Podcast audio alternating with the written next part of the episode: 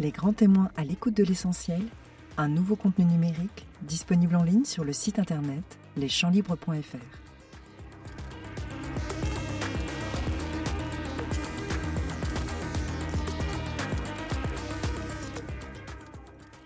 Rencontre animée par Marlène Piasco pour aborder les grandes questions de notre société.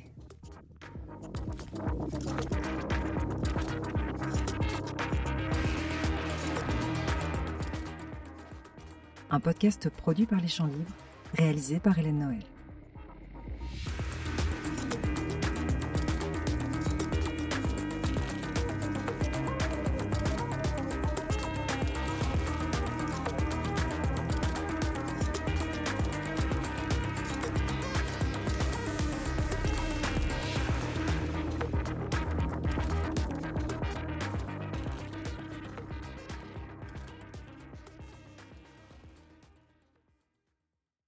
De Marlène Piasco, pour les grands témoins, un grand spécialiste de botanique, mais aussi scientifique, écrivain et dessinateur, Francis Allais. Il y a des quantités de gens que je connais qui veulent pas du tout parler d'intelligence chez les plantes. Alors, je ne vais pas trancher le problème, je vais vous présenter les indices dont nous disposons pour l'instant et je crois que le mieux, c'est que vous vous fassiez une idée vous-même. Est-ce que oui ou non, c'est digne de porter le nom d'intelligence? Ce qui est sûr, c'est que il y a 40 ans, ça aurait fait rigoler tout le monde de parler d'intelligence chez les plantes, ça c'est clair. Il existe plusieurs types d'intelligence chez l'être humain. On parle d'intelligence multiple.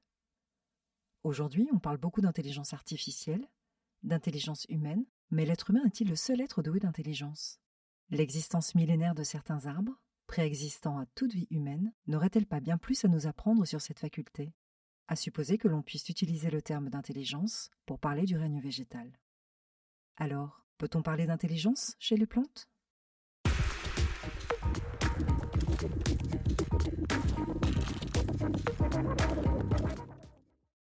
Yoshiharu Saito, c'est un japonais de Kyoto, et il est sismologue, il est spécialiste des tremblements de terre. Vous savez que le Japon, ils ont très souvent ces problèmes-là. Ça ne m'étonne pas que trouver un système pour prédire l'arrivée d'un séisme, ça intéresse les Japonais.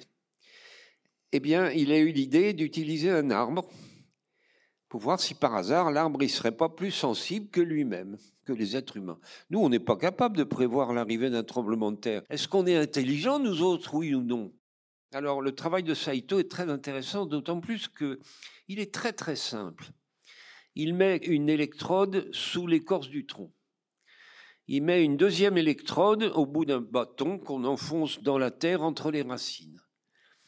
Les deux électrodes convergent vers une table traçante mais vous savez que ça sauverait la vie de centaines de personnes, ça. On ne peut pas dire que ça soit compliqué d'équiper un arbre. Je crois que la réalité, c'est que on ne fait pas confiance aux plantes. Les, gens pensent c'est pas un arbre, petit arbre comme ça qui va nous sauver. Et pourtant, oui, c'est très curieux, mais un arbre, il prévoit l'arrivée d'un séisme. Eux ont une sensibilité que nous n'avons pas. C'est une lumière tout à fait neuve sur ce que sont les racines un grand arbre d'originaire des États-Unis et qui est cultivé sur d'énormes surfaces. C'est des sapins de glace, Pseudotsuga. On coupe au ras du sol, on scie l'arbre du milieu. On a l'impression que sa souche va mourir. Parce que dans la plupart des arbres, si vous faites ça, la souche meurt. Eh bien, dans le cas du Pseudotsuga, la souche ne meurt pas elle ne meurt pas parce qu'elle est alimentée en énergie par ses voisins. Donc, la communication va vers l'arbre qui a été blessé. Ce qui est intéressant, c'est que cette souche, puisqu'elle ne meurt pas, elle continue à absorber de l'eau. Ses racines fonctionnent. Et où est-ce qu'elle va aller, cette eau? Il n'y a, plus de, de, de ni de feuilles. Eh bien, l'eau, elle repart vers les voisins c'est une communication si vous voulez, mais ça commence à être un dialogue. Je te passe de l'énergie et en retour, tu me, passes de l'eau. Ça marche comme ça. Alors, c'est connu, à mon avis, il y a des, centaines d'espèces d'arbres qui doivent faire ça, mais pour l'instant, restons très scrupuleux. Il y a l'abies pinsapo, un sapin espagnol, il y a le sapin de Douglas dont j'ai parlé, et au Gabon, il y a le lokoumé, Okumea kleineana. Ça, c'est trois arbres qui le font.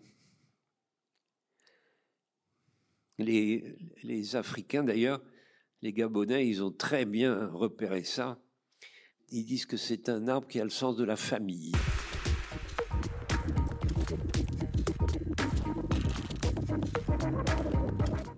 C'est pas un botaniste, c'est un poète plutôt, c'est Goethe, qui a expliqué, ça n'a plus jamais été remis en question, les plantes n'ont que trois organes tige, racines, feuilles alors en des millions d'exemplaires, mais il n'y a que trois types d'organes.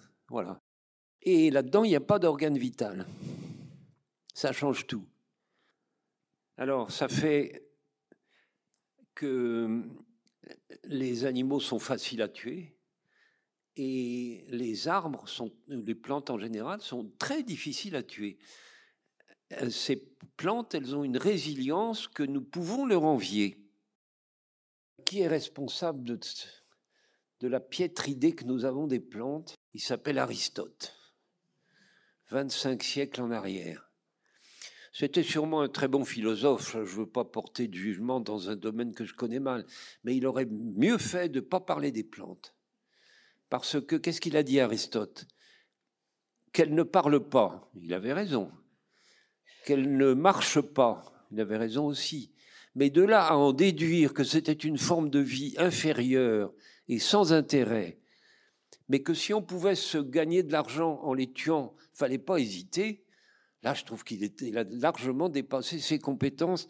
Et l'ennui, c'est que nous vivons encore sous les idées d'Aristote.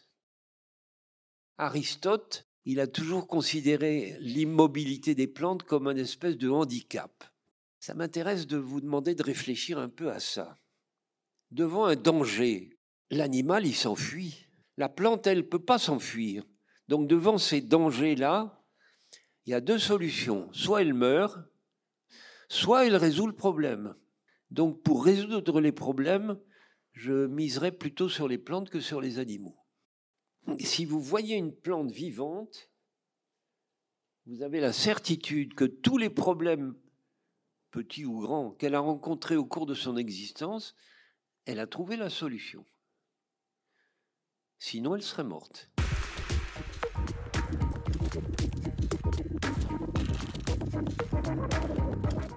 Alors, l'intelligence des plantes, je crois que c'est à vous d'en décider. Je voudrais juste vous dire que moi, j'ai refusé ce terme d'intelligence pendant très longtemps. Pourquoi je l'ai refusé? Parce que j'allais chercher dans les dictionnaires la signification du mot intelligence, eh ben, vous pouvez essayer de votre côté. C'est écrit pour l'être humain. Il faut pouvoir parler et il faut pouvoir s'exprimer de façon sonore, comme vous et moi.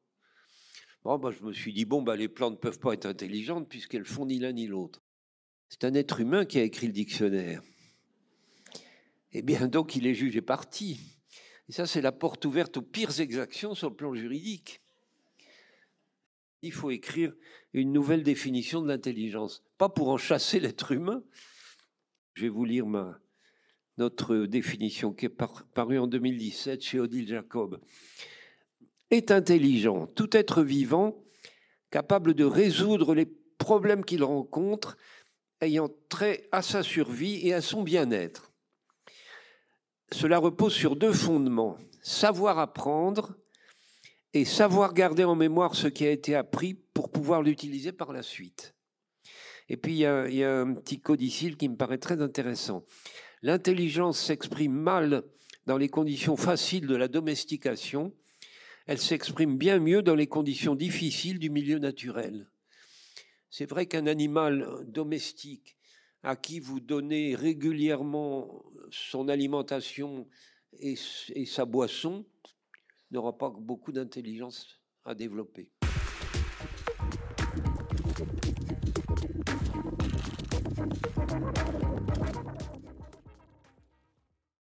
un truc que je trouve amusant, c'est que le contraste entre un animal fragile et une plante très résiliente, ça apparaît dans nos menus quotidiens.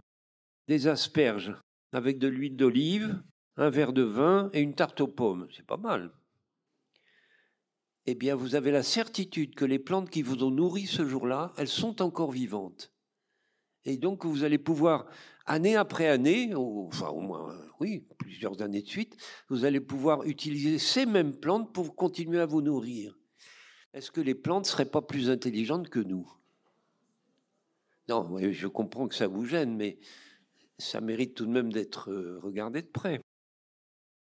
Est-ce qu'elles entendent? Cette question a fait de très grands progrès ces temps-ci. Oui, les plantes nous entendent. Codariocalix girans ou Desmodium girans, c'est une feuille à trois folioles, et vous voyez la feuille qui bouge comme ça, tant, tant qu'il y a du bruit. On ne sait pas ni comment ça marche, ni à quoi ça sert. En tout cas, ce qui est certain, c'est que la plante entend le son, puisque dès qu'on arrête de taper dans les mains, les feuilles ne bougent plus.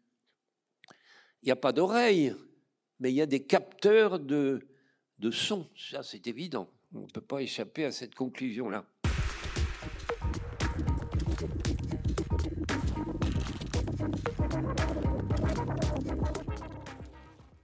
Nous dégradons notre environnement. Là non plus, je vous apprends rien. Vous avez certainement lu comme moi qu'au milieu du Pacifique, il y a une espèce de, de continent flottant à base de déchets. On me dit que quand on monte à l'Everest, depuis le bas jusqu'au sommet de la montagne, c'est des déchets. Qu'est-ce qu'elles font les plantes? Elles n'arrêtent pas d'améliorer leur environnement. Elles l'améliorent dans leur partie aérienne en supprimant, enfin en captant le dioxyde de carbone et en nous donnant de l'oxygène, ce qui nous arrange bien. Elles n'arrêtent pas d'améliorer leur partie souterraine en faisant vivre une faune énorme. La, faune souterraine, ce n'est pas des gros animaux, c'est des toutes petites choses, souvent microscopiques. Mais la faune souterraine, c'est largement au moins équivalent à la, à la, faune aérienne. Simplement, on la connaît beaucoup moins bien. Mais enfin, ce qui est sûr, c'est que les plantes améliorent leur environnement alors que nous dégradons le nôtre. À terme, qui est-ce qui est vraiment le plus intelligent? Merci beaucoup.